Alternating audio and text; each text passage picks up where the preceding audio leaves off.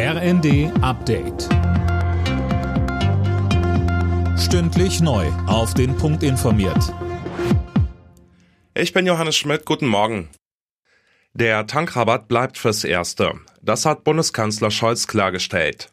Er ist der Ansicht, dass die Steuersenkung durchaus wirkt. Ohne sie wären die Preise noch höher.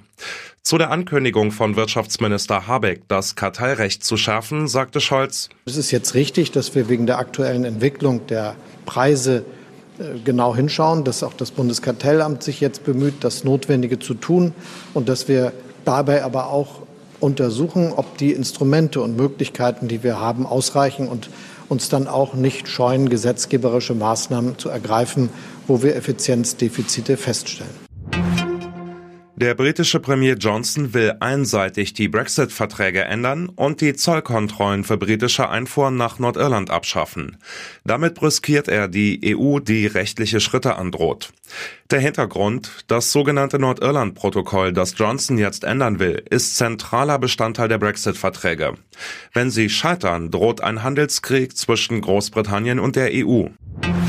Als Reaktion auf den russischen Einmarsch in der Ukraine bekommt die Bundeswehr in Berlin ein zentral angesiedeltes Führungskommando. Das hat das Verteidigungsministerium angekündigt. Welcher Gedanke steckt dahinter, Daniel Bornberg? Also im Kern geht es darum, besser und schneller reagieren zu können, sollte tatsächlich der Ernstfall eintreten, also Deutschland oder aber einer der NATO-Partner verteidigt werden müssen. Auch um Amts- und Katastrophenhilfe soll sich das Kommando kümmern, wie etwa im Falle von Hochwasserkatastrophen oder wie in der Corona-Pandemie. Mit einem solchen Führungskommando in Berlin ist man im Krisenfall auch näher dran an den Entscheidern der Bundesregierung. Spanien leidet momentan unter der ersten Hitzewelle des Sommers. Dort herrschen in den letzten Tagen teils Temperaturen von über 40 Grad. Der Grund dafür ist extrem heiße Sahara-Luft, die in den kommenden Tagen über Frankreich zu uns weiterzieht. Alle Nachrichten auf rnd.de